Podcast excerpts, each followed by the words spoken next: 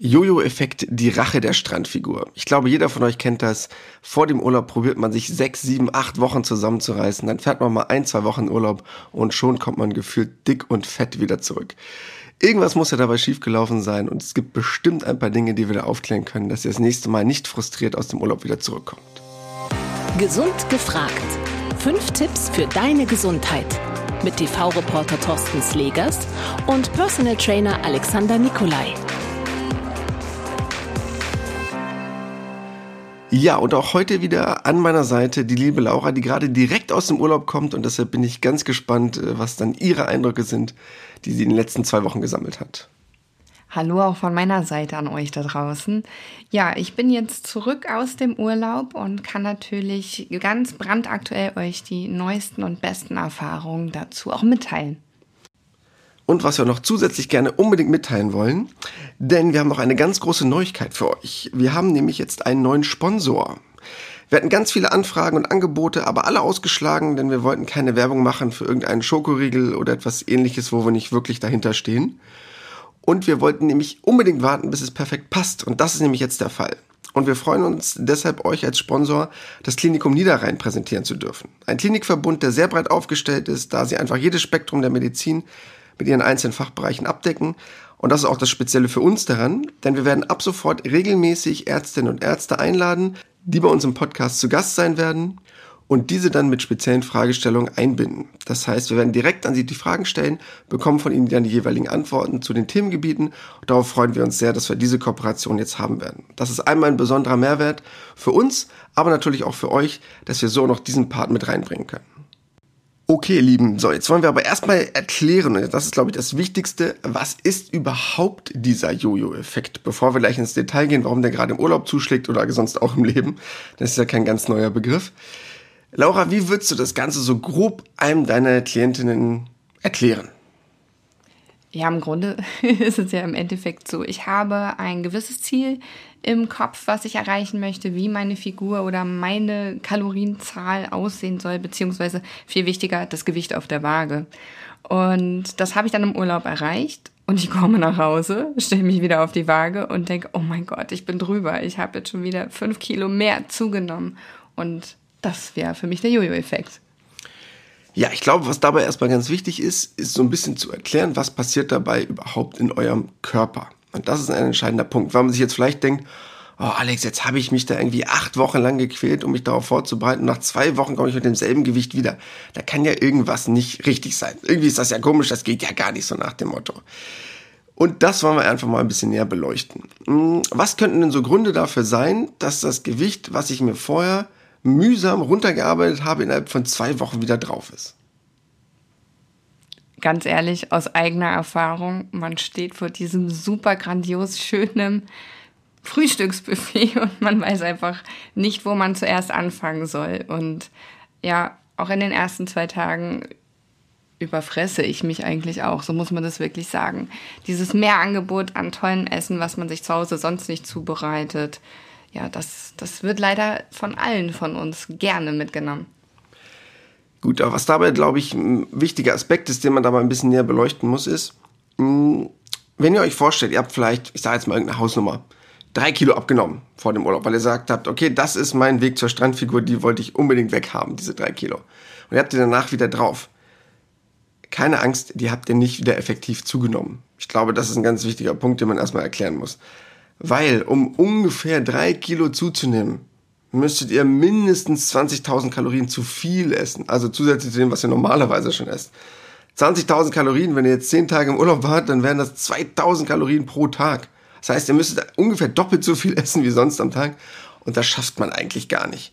Und ganz wichtig ist dabei, glaube ich, mal zu erklären, weil das geht bestimmt vielen so, was hat man denn im Vorhinein gemacht, um zu diesem Gewicht zu kommen? Und ich glaube, ganz viele von euch, ich will euch da jetzt nicht zu sehr reinreden, werden bestimmt sowas runtergefahren haben wie Kohlenhydrate, weil ganz viele Leute ja sagen, Kohlenhydrate machen dick. Und dann denkt man sich im Urlaub, ach Mensch, komm, jetzt kann ich ja mal zu lang.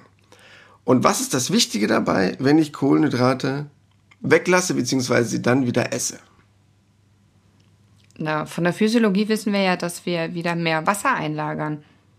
Genau, das ist nämlich der alles entscheidende Punkt. Und ich glaube, darüber machen sich viele nicht Gedanken. Ich habe ungefähr im Körper mindestens so einen Speicher von circa 500 Gramm. Je nachdem, wie ich so von der Konstitution aufgestellt bin. Das heißt, einmal in der Leber als auch in eurer Muskulatur. Einige haben noch 600, 700 Gramm insgesamt. Wenn ihr euch das vorstellt in Kohlenhydraten und jedes Gramm von diesem Glykogen, was gespeichert ist in meinem Körper, ungefähr Faktor 3 an Wasser bindet, also 500, 600 Gramm sind anderthalb bis zwei Liter knapp.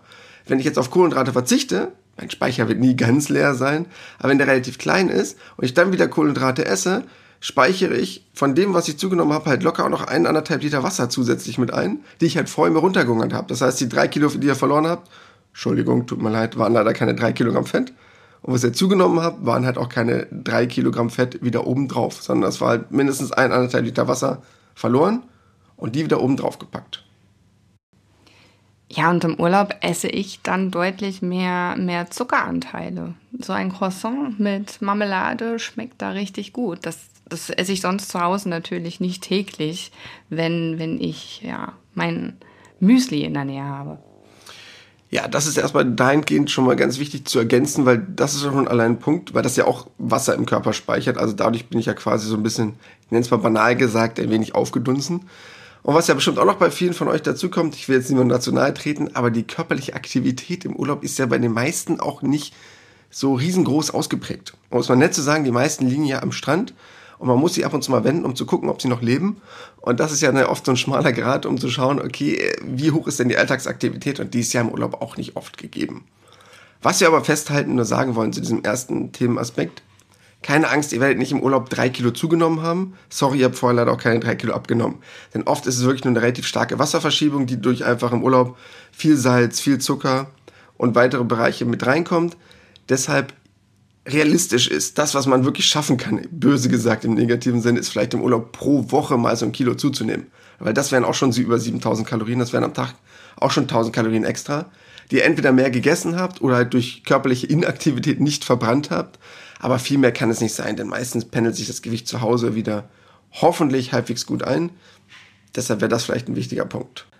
Okay, Laura, was hast du denn gemacht im Urlaub, um diesen Effekt möglichst stark abzumildern, dass du nicht mit fünf Kilometer zurückkommst? Ja, nachdem ich mich dann durch das ganze Buffet einmal durchgefuttert hatte in den ersten Tagen, bin ich dann dazu übergegangen, mir etwas Obst zu nehmen, das Gemüse und ein bisschen Rührei dazu zu kombinieren und habe mich dann ganz entspannt zurückgelehnt, habe in Ruhe gegessen und meinen Kaffee genossen. Ja, zwei ganz einfache Punkte, aber super für die Umsetzung. Das heißt, wenn ihr im Urlaub seid, einfach mal das klassische Frühstück so ein bisschen umdrehen, weil ich glaube, da will ich jetzt nicht zu sehr hellseherisch unterwegs sein, aber die meisten fangen ja sehr kohlenhydratreich an, also mit ihrem Brot, ihrem Brötchen. Und dann am Ende gibt es meistens noch so ein bisschen Obst mit Joghurt oder so etwas zum Abschluss.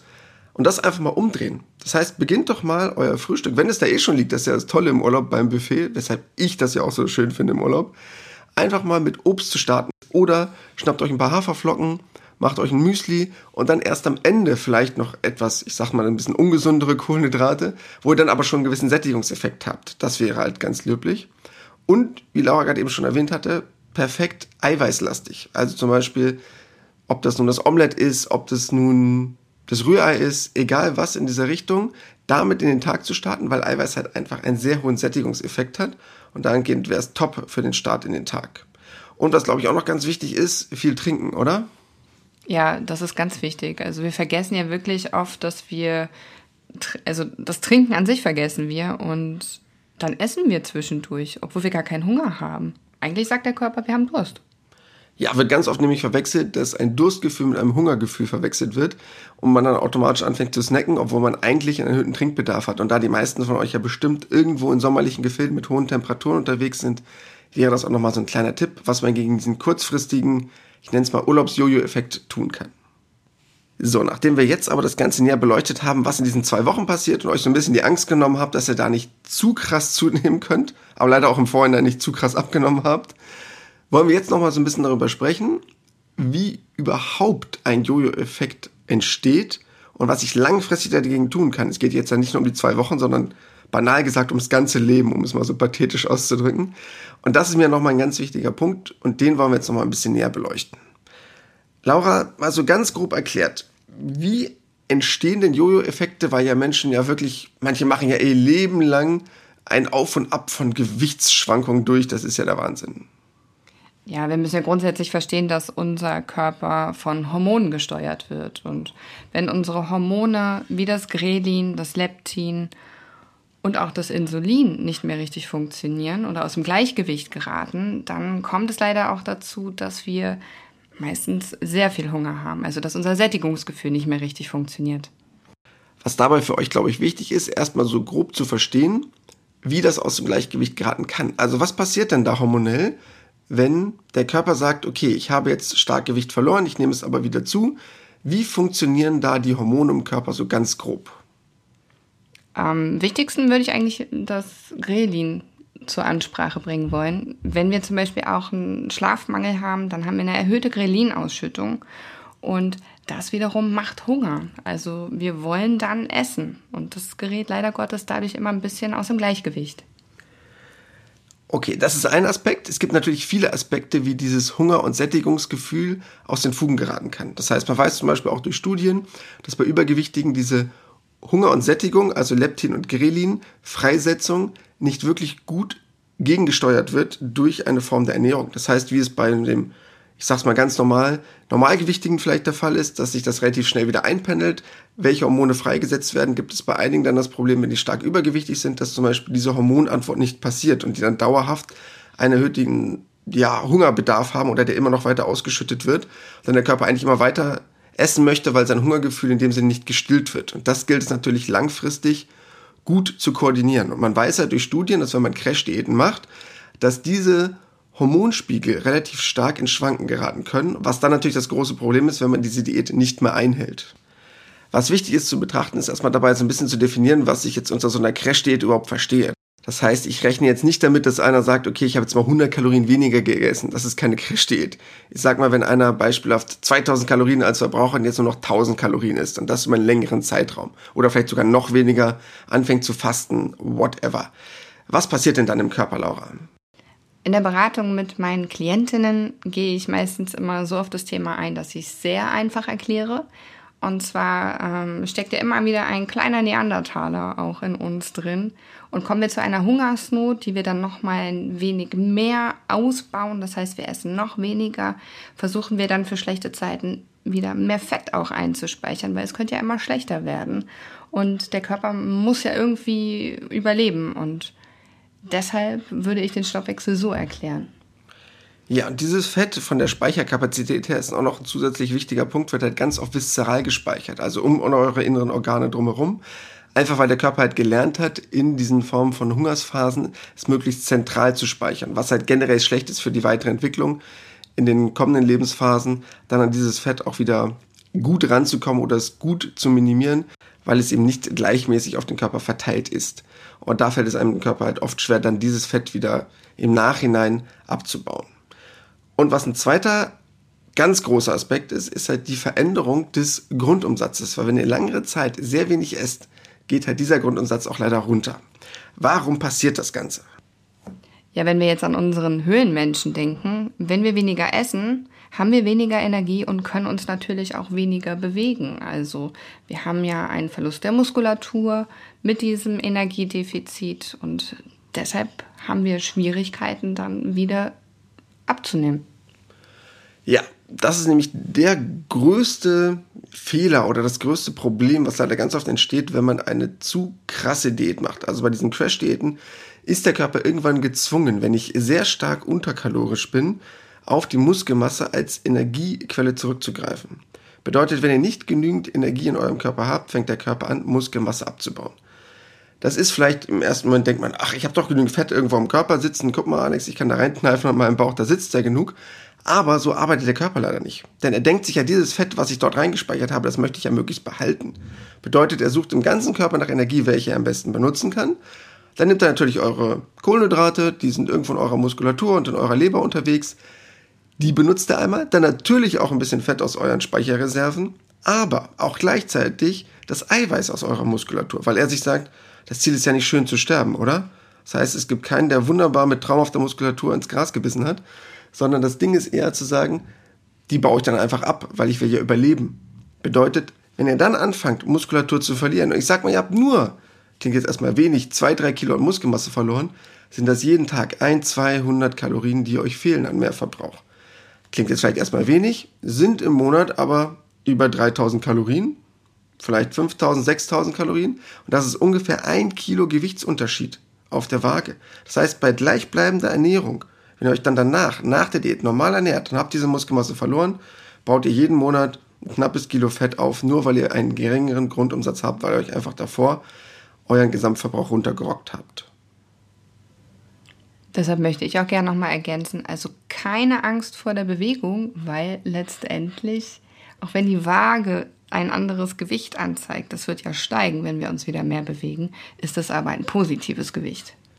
Ja, denn Muskelmasse schützt euch natürlich davor, diesen starken Abbau an ja, Eiweißstrukturen innerhalb eurer Muskulatur vorzubeugen. Deshalb jedes intensive Krafttraining, aber auch generell jede Alltagsbewegung im Allgemeinen sorgt dafür, dass euer Körper sagt, okay, anscheinend braucht derjenige diese Muskelmasse noch. Die brauche ich nämlich am Strand auf der Liege nicht. So, das heißt, da muss schon irgendeine Form von körperlicher Aktivität kommen, dass der Körper auch von sich aus sagt, komm, die sollten wir mal behalten. Ja, ein, ein interessanter Aspekt aber auch noch. Ähm, in der Beratung werde ich auch immer mit dem Thema Wohlfühlgewicht konfrontiert.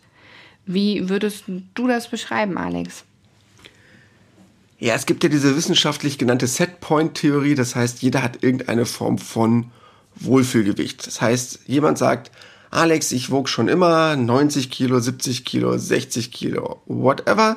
Und damit fühle ich mich wohl und äh, das kann ich auch gar nicht verändern, weil mein Körper das total super findet und da komme ich einfach immer wieder hin, egal was ich tue. Gehst du darauf ein, wenn deine Leute das dich fragen? Auf das Thema Wohlfühlgewicht? Ja. Auf jeden Fall. Also ich berücksichtige das, weil mir die Beratung ja sehr wichtig ist, dass sie individuell abläuft. Gut, ich bin ganz böse und sage einfach, Bullshit gibt's nicht. So. das ist wirklich gemein. Ja, aber es ist so sorry, ich dichte das jetzt mal um, es gibt kein Wohlfühlgewicht, es gibt ein Faulheitsgewicht. So, und das ist es letztendlich. Das heißt, es gibt irgendein Gewicht, was es für euch relativ leicht macht, es zu halten. Bedeutet, weil das ist so das Gewicht, oh, da kann ich mal in den Biergarten gehen, da kann ich mal den Schokoriegel verdrücken, gehe ab und zu mal mit dem Hund raus und dann pendel ich mich irgendwo ein. Jo, weil ihr aber ganz ehrlich nicht bereit seid, mehr zu tun. Deshalb ist das euer Wohlfühlgewicht. Klingt jetzt ein bisschen gemein, was ich sage, stimmt aber. Es gibt natürlich eine genetische Komponente, die möchte ich dabei nicht außer Acht lassen. Das heißt, man weiß so grob durch Genetik, dass es 5 Kilo minus oder 5 Kilo plus bei derselben Ernährung gibt, was ein Mama und Papa mit auf die Welt gegeben haben. Bedeutet, wenn ich 80 Kilo wiege, mit der, ich sag mal, steinzeittechnisch gesehen schlechtesten Genetik, also dass ich super schlecht Kalorien verwerte, würde ich 75 Kilo wiegen und wer anders würde 85 Kilo wiegen. Also plus minus 5 Kilo. Um ein Standardgewicht kann das Ganze schwanken. Das weiß man durch die Genetik, dass das so ungefähr die Range ist. Mehr nicht. Bedeutet, darauf kann man so ein bisschen sagen, ich habe eine gewisse Form von Genetik, aber alles ist veränderbar. Es ist ein Faulheitsgewicht, kein Wohlfühlgewicht. Ich bleibe trotzdem bei meinem Wohlfühlgewicht, denn letztendlich habe ich ja noch ganz viele andere, auch krankheitsbezogene Faktoren, die ich damit einbeziehe. Gut, krankheitsbezogen ist natürlich was anderes. Es gibt äh, Schilddrüsengeschichten über Unterfunktionen. Es gibt jegliche Form von äh, Cortison, die vielleicht eingenommen werden müssen aufgrund von Erkrankungen. Davon reden wir jetzt nicht. Ne? Das lassen wir jetzt natürlich einmal komplett außen vor. Ich rede jetzt von dem Otto Normalo, der gesund ist und einfach nur zu faul ist, seinen Hintern hochzukriegen. Okay. Gut, wir halten diesbezüglich fest, ich bin gemein, Laura ist nett. Nein. Grobe Orientierung wollen wir halt auch nicht jetzt jemanden zu stark verurteilen oder zu jemandem gemein sein.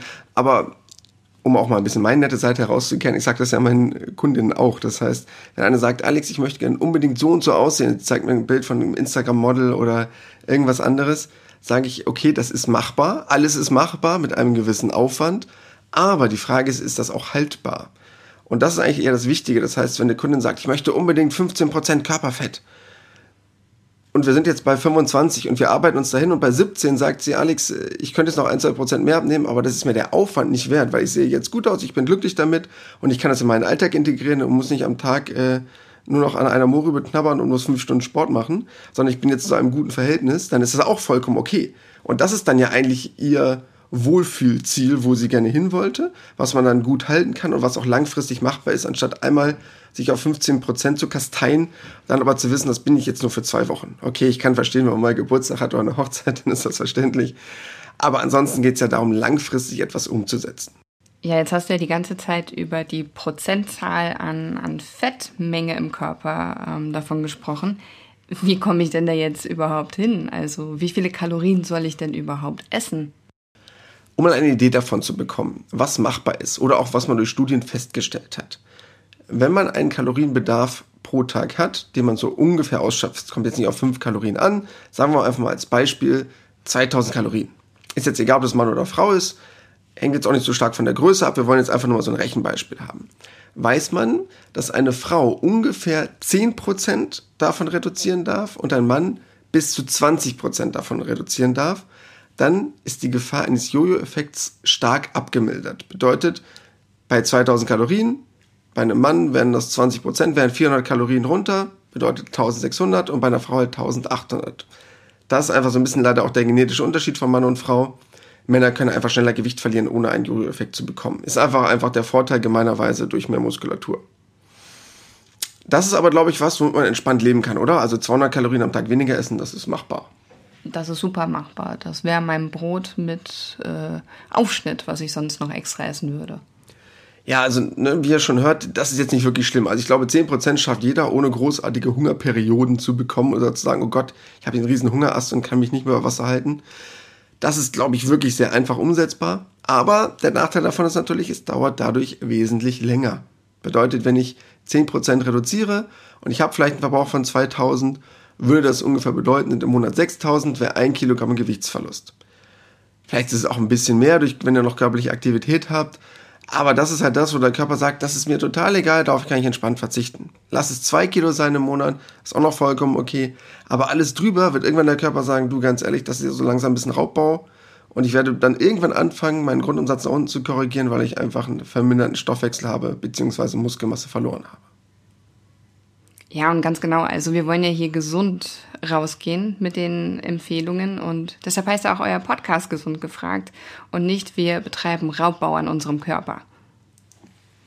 Ja, und deshalb, umso langsamer ihr abnehmt, ich kann verstehen, dass das vielleicht motivationstechnisch ein bisschen gemein ist, aber umso besser könnt ihr das Ganze auch halten. Ich kann natürlich verstehen, wenn jemand sagt, oh Alex, ich habe dann und dann die Hochzeit oder die und die Feier, dafür möchte ich jetzt unbedingt abnehmen und ihr seid darauf, ich sag's mal böse gesagt, nicht unbedingt vorbereitet, weil es einfach einen Mehrauftrag gibt dann kann ich das natürlich mal machen, aber natürlich wird das Gewicht wahrscheinlich danach dann wiederkommen oder ihr müsst halt danach relativ viel dafür tun.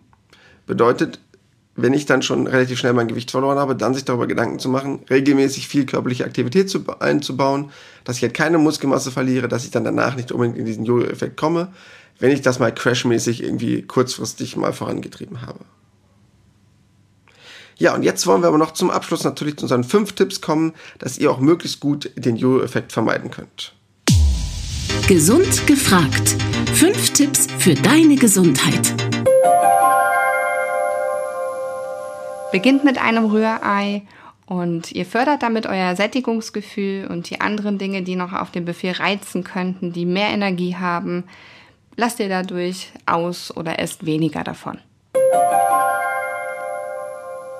Tipp Nummer zwei, da wir ja gerade bei dem Thema Buffet sind, wenn wir nicht mit dem Eiweiß beginnen wollen und dann eher zu den Kohlenhydraten greifen, dann fangt doch einfach mit dem Obst an. Das ist etwas leichter und hat weniger Kalorien als das Croissant oder der Pancake, mit dem wir sonst für gewöhnlich immer in den Tag starten oder lieber in den Tag starten. Ja, das sind, glaube ich, zwei ganz wichtige Punkte wenn ich erstmal anfange mit Obst oder mit Eiweiß zu starten, anstatt die klassischen Kohlenhydrate als erstes in mich reinzuschaufeln, habe ich bestimmt schon mal einen riesengroßen Vorteil am Buffet, was meine Kalorienanzahl angeht, die ich insgesamt zu mir nehme. Kommen wir damit auch zum Tipp Nummer drei: Trinken, trinken, trinken.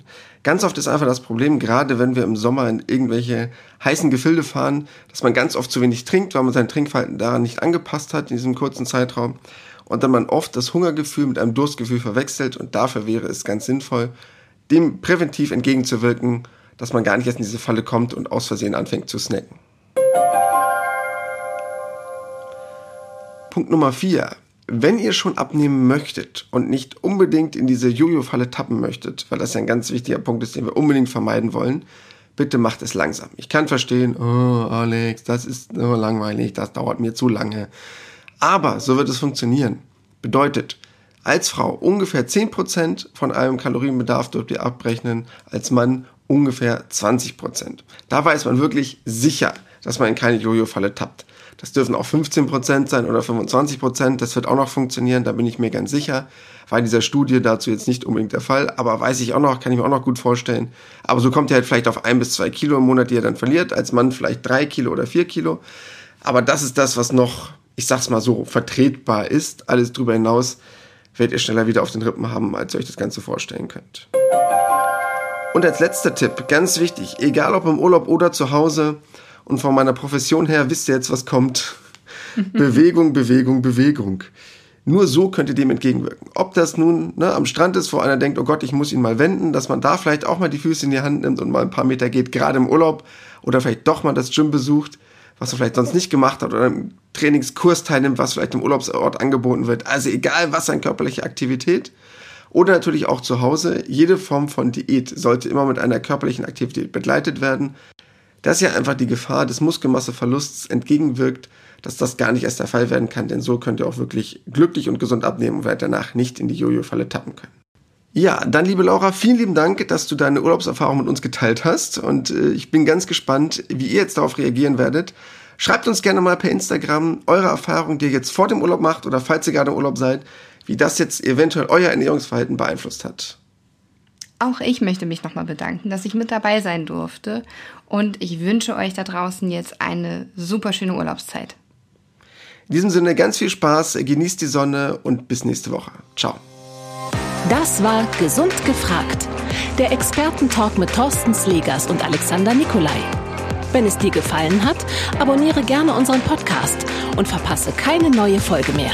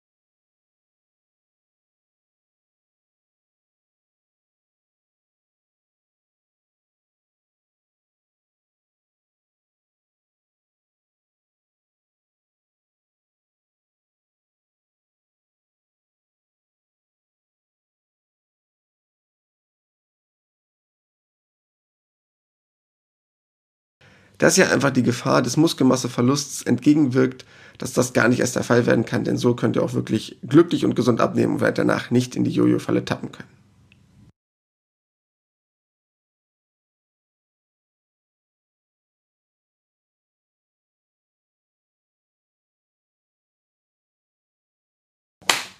Ja, dann liebe Laura, vielen lieben Dank, dass du deine Urlaubserfahrung mit uns geteilt hast und äh, ich bin ganz gespannt, wie ihr jetzt darauf reagieren werdet.